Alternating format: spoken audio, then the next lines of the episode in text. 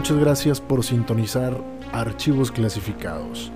El día de hoy, en el documento número 25, tenemos un tema bastante interesante. Un tema donde vamos a platicar de una zona muy conocida en el norte de México que comprende varios estados de la República y un lugar muy místico. Pero antes de comenzar con el tema, quiero agradecerles por todo el apoyo que estamos recibiendo. Ya somos 280 personas que están disfrutando de archivos clasificados a través de Spotify y les encargo bastante, pero bastante, que por favor sigan con el apoyo de este podcast, ya que es un podcast que hacemos con mucho cariño, que hacemos con mucha investigación y que hacemos con mucho amor para todos ustedes en esta cuarentena. Sé que en las últimas semanas no he traído un podcast lleno de en sí de mucha información, pero ya estamos de regreso, ya estamos otra vez aquí y vamos a echarle todas las ganas a este increíble podcast. Déjenme decirles que me pueden encontrar a través de nuestras redes sociales de archivos clasificados, pueden seguirnos en Instagram, en Twitter, en Facebook y en YouTube como archivos clasificados. Además de esto, disculpen los sonidos que hay de fondo, pero como es cuarentena, están haciendo construcciones y ampliaciones en la casa de al lado, entonces mi habitación da directamente a la casa de al lado. De antemano les pido una disculpa por todo el ruido que se pueda estar metiendo en el audio pero es algo que no puedo controlar y no encontré otra hora más factible para grabar más que esta hora. En fin, les decía que me pueden encontrar también en las plataformas de Apple Podcasts, Google Podcasts y por supuesto la estrella Spotify. Espero que se diviertan en este archivos clasificados. El día de hoy vamos a hablar de la zona del silencio, ya que en esta zona pasan cosas muy interesantes. Quédense con nosotros, bienvenidos al episodio número 25 de Archivos Clasificados.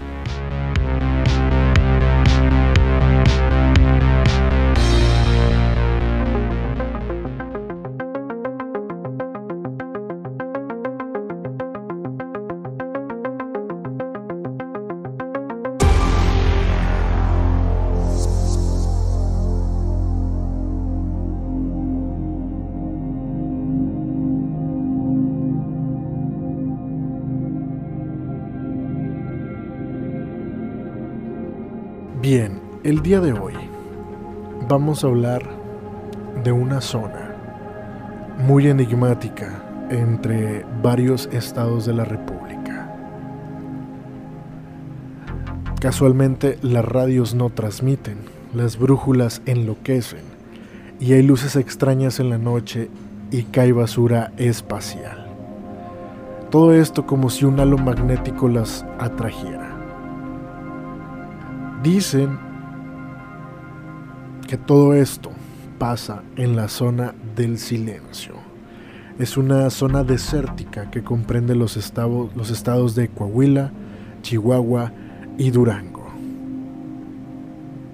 En la parte central del bolsón de Mapimil se localiza esta área que ha despertado un interés inusitado y que ha sido bautizada como la zona del silencio. El enigmático nombre es digno de un sinfín de mitos y leyendas que han, surgido, en torno a este lugar. Densos y oscuros nubarrones de aspecto sobrecogedor cubren el cielo. Llevados por, por el viento, se desgarran dejando pequeños claros por los que se filtra la brillante luz de las estrellas y el fugar resplandor de un aerolito que cruza la bóveda celeste. Si llega a caer un aguacero, no se podrá salir de ahí en varios días. La tierra está a oscuras al, al faltarle la luz. Solo los relámpagos en el horizonte la iluminan brevemente recortando la, la negra silueta de las montañas circundantes que asemejan gigantes dormidos. Completamente indiferentes al desasosiego del espíritu de quien las contempla. Hacia el sur, a gran distancia, se percibe la tenue claridad de las ciudades de la comarca lagunera, perdida en el horizonte. En la inmensidad del desierto, el universo y el hombre toman su proporción real. Pero, ¿dónde está la zona del silencio? Vamos a ubicarnos en el bolsón de Mapimil este está situado en la parte centro-norte del país, más o menos a unos 180 kilómetros al noreste del complejo urbanístico Torreón, Gómez Palacio, Lerdo. El bolsón de Mapimil es una cuenca cerrada, lecho de antiguas lagunas que forman parte del desierto chihuahuense. Una inmensa zona árida que se extiende desde la madre occidental hasta la oriental y que de sur a norte comprende desde los estados de Zacatecas, San Luis Potosí e Hidalgo, pero también pasa por Durango, Nuevo León, Tamaulipas, Coahuila y Chihuahua. Y se prolonga también a parte de Estados Unidos, abarcando desde Texas Arizona y Nuevo México, llegando hasta las montañas rocallosas. En tiempos prehistóricos, esta gran extensión de tierra estuvo sumergida bajo las aguas del llamado Mar de Tetis, como lo demuestra la gran cantidad de fósiles marinos que se encuentran en ella hacia el periódico de la hacia el periodo de la era cenozoica hace unos 30 millones de años se originaron fuertes cambios orgánicos que hicieron emerger las grandes masas continentales. Se le calcula que hace un millón de años el desierto chihuahuense adquirió su morfología actual.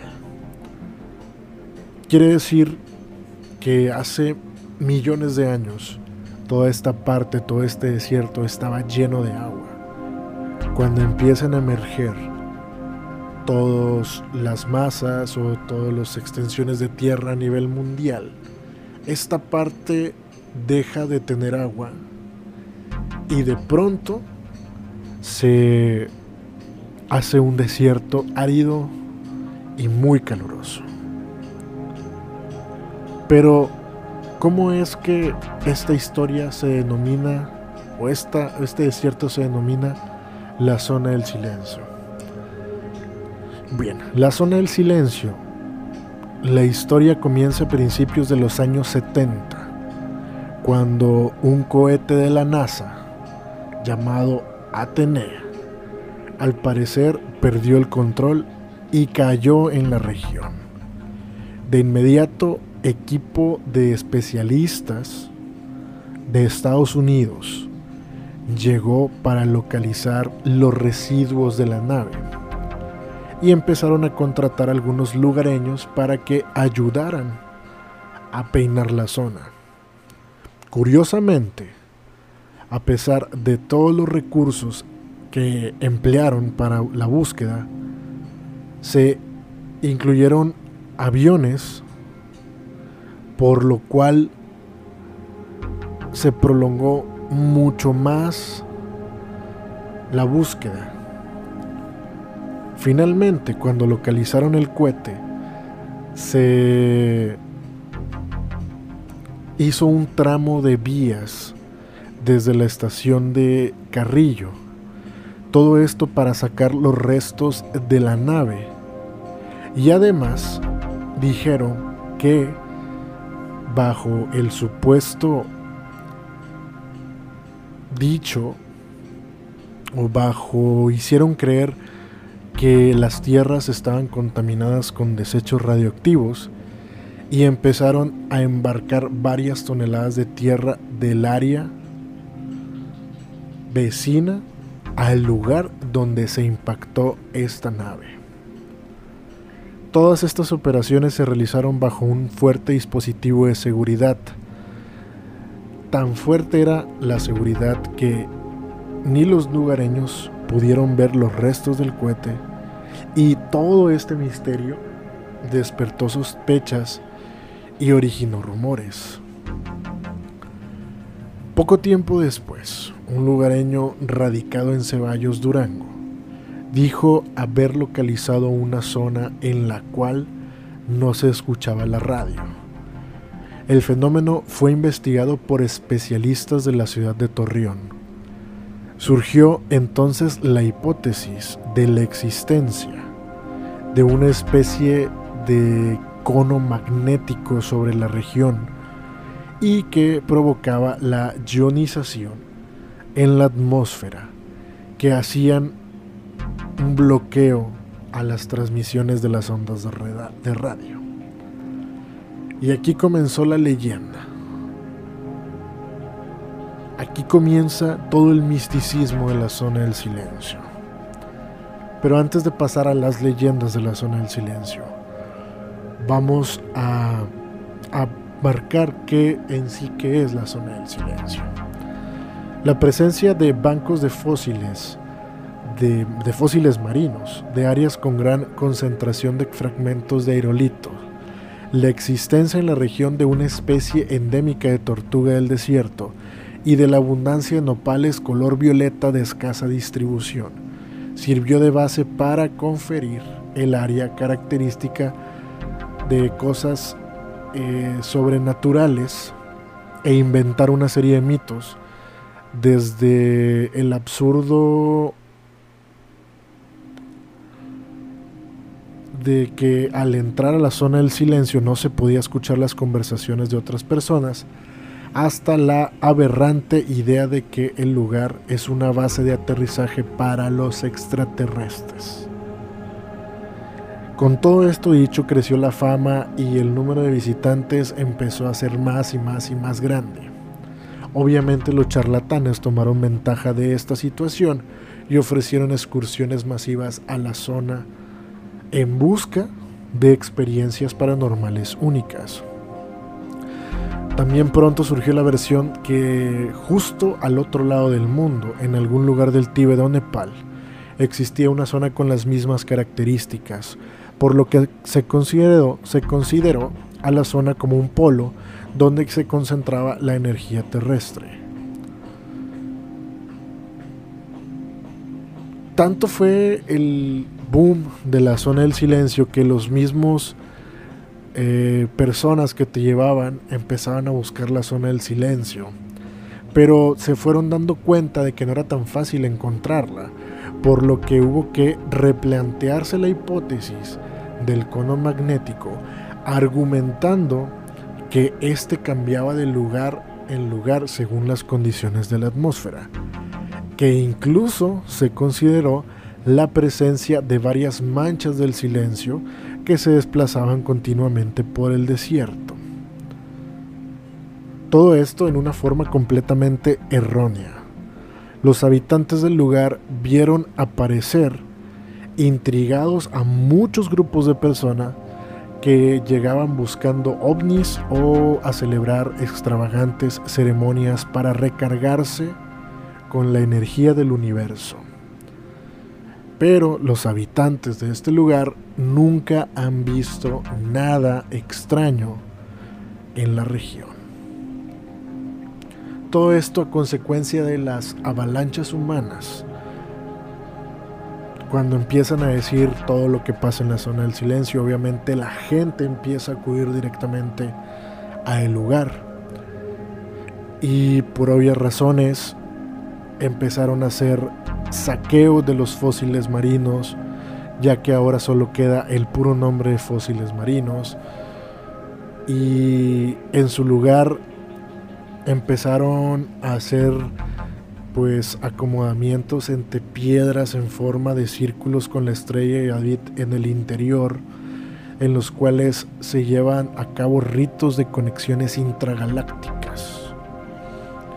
También todo lo que fue puntas de flechas, este, restos de animales, y que todo esto se usaba anteriormente por indígenas para pescar o para cazar, se estaban agotando.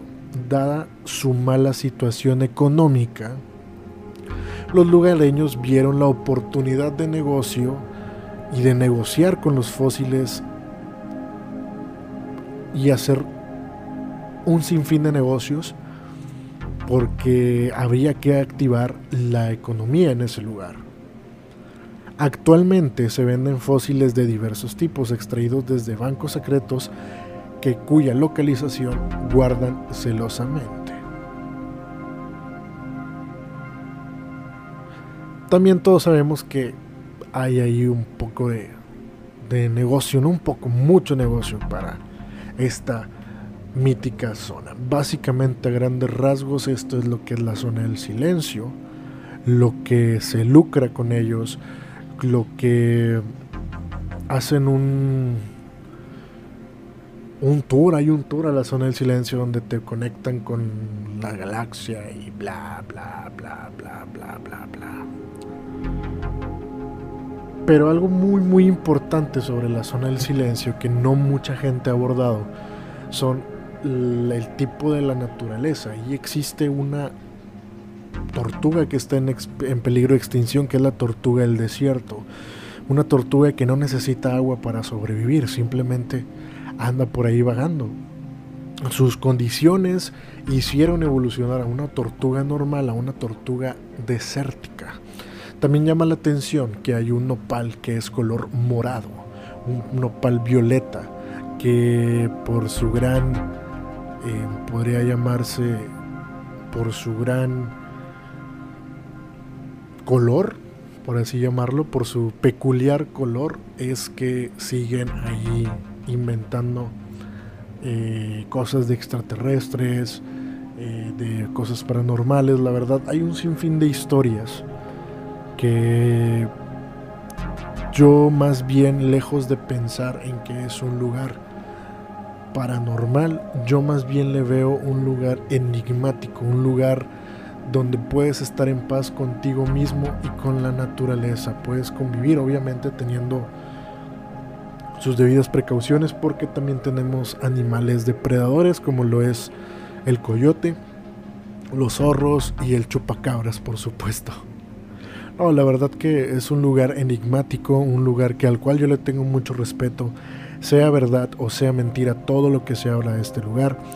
Yo la verdad tengo mis reservas y creo que existen situaciones paranormales como en muchos otros puntos del mundo existen situaciones paranormales y creo yo que de vez en cuando podríamos ver ahí algún asesino serial por estos lugares. Pero existe historias, existen leyendas que les voy a contar a continuación y espero que les guste. Hay una historia que me llamó mucho la atención.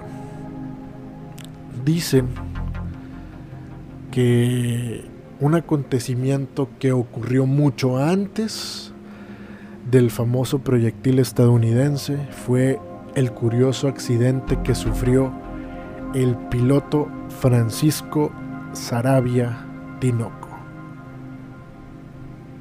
quien en ese entonces era el más reconocido aviador mexicano, pues logró el récord de velocidad de vuelo entre el Distrito Federal y Nueva York en el año de 1939.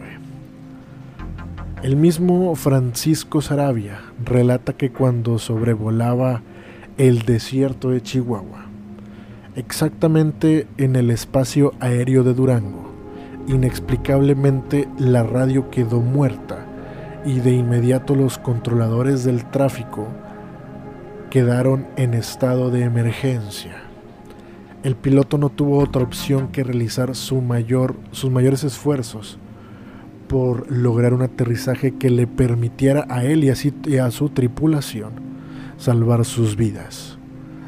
Por fortuna, sobrevivieron todos, pero nunca se pudo hallar una una razón específica de la causa del siniestro. Fue el primer caso oficial que se registró de fallas electromagnéticas inusuales en estas coordenadas. Y algunas versiones afirman que allí se produce una fuerza magnética incomprensible, que es la causante de esos accidentes y ocasionan anomalías de toda índole. Creo yo que este es un dato muy interesante. Un piloto mexicano atravesando el desierto de la zona del silencio y de pronto todos tus controles, todos tus aparatos que te llevarían a hacer algún aterrizaje en alguna ciudad próxima empiezan a fallar. Creo yo que esto es muy parecido a el Triángulo de las Bermudas. El Triángulo de las Bermudas, un lugar muy enigmático donde desaparecen eh, barcos, aviones, submarinos, todo lo que sea, creo yo que está muy conectado con esto por el hecho de simplemente ser un lugar místico.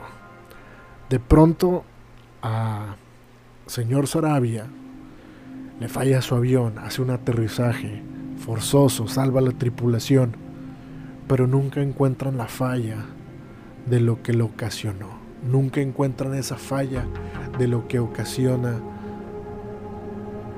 ese o que pudo ocasionar ese terrible accidente. Lo dejo a su consideración. Algún ovni que haya pasado por ahí que dijo no, déjame paso yo primero, tú espérate. No lo sabemos. Y hasta la fecha, 1939. Y estamos a 2020 y aún no se sabe no se sabe la falla del avión. Pero no nada más está esa historia, existe otra historia que dice que varios lugareños han atestiguado que han visto extraños objetos voladores no identificados e incluso hasta los seres que los tripulan. Mencionan también que los testimonios que se han observado unas mutaciones impresionantes e inexplicables de la flora y también de varios animales cuyo hábitat se halla en la zona del silencio. Una de las experiencias más conocidas es la de Josefina y Ernesto Díaz, que se encontraban en la zona del silencio buscando fósiles, esto en octubre de 1975. Una inundación repentina los dejó incomunicados en el interior de su coche y atrapados en un agujero, me imagino que en algún eh, tierra movediza o algo. Mientras intentaban sacar el coche, fueron rodeados por un grupo de hombres altos, rubios con impermeables amarillos. Los hombres empujaron con mucha facilidad el vehículo fuera del agujero. Una vez fuera de peligro, Josefina y Ernesto quisieron dar las gracias a los salvadores, pero los hombres ya no estaban allí. No encontraron huellas, no encontraron rastro de las personas que los ayudaron a salir de ese agujero.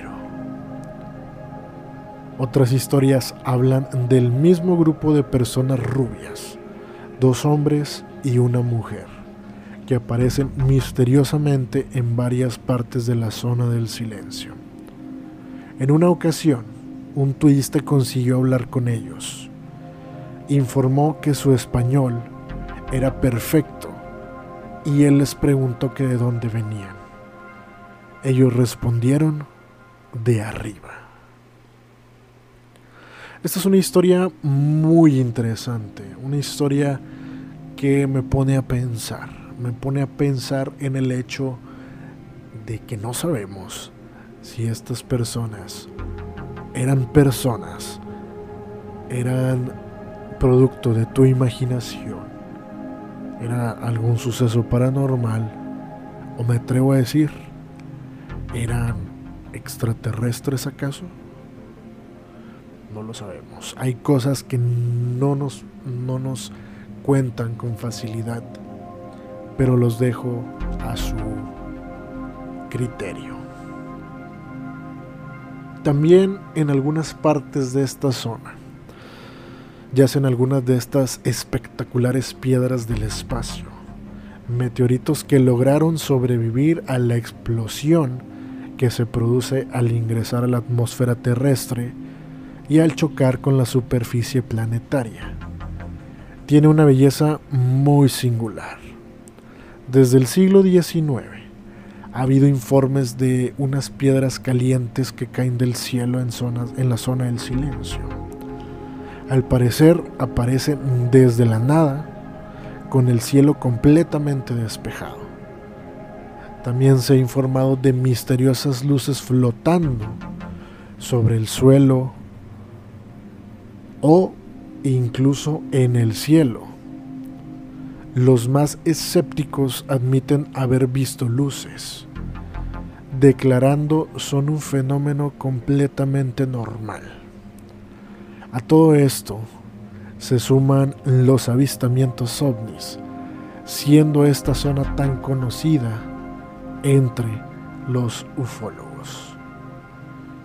Los científicos no encuentran una explicación lógica y racional a todos los fenómenos extraños que ocurren en la zona del silencio.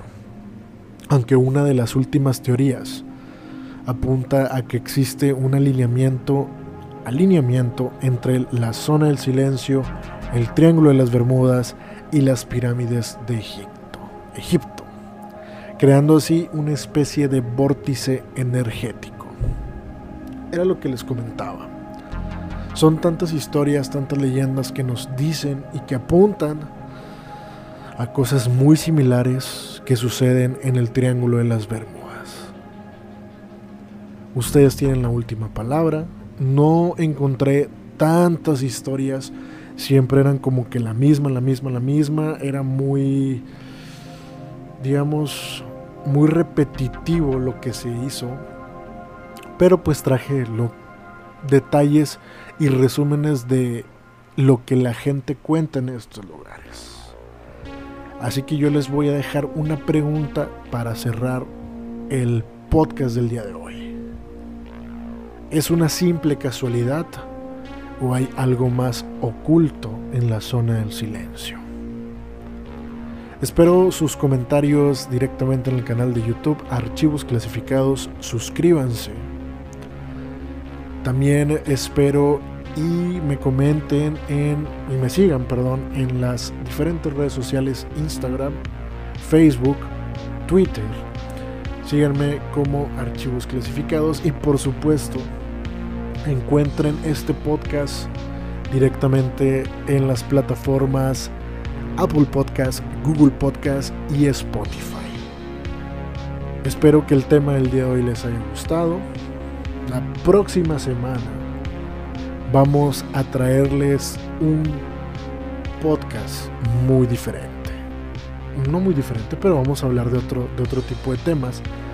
Y el podcast de la siguiente semana se llama El tren nazi perdido. Espero que les haya gustado el documento del día de hoy, el número 25, que se ha titulado La zona del silencio.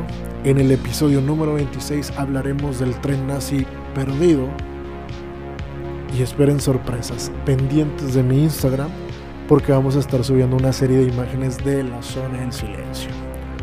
Yo soy Héctor Hernández, muchas gracias por escuchar este podcast, suscríbanse, síganme y contáctenme a través del correo también de ernextohd.gmail.com ernextohd.gmail.com Yo me despido no sin antes decirles que descansen si es que pueden, y si lo logran, que descansen en paz.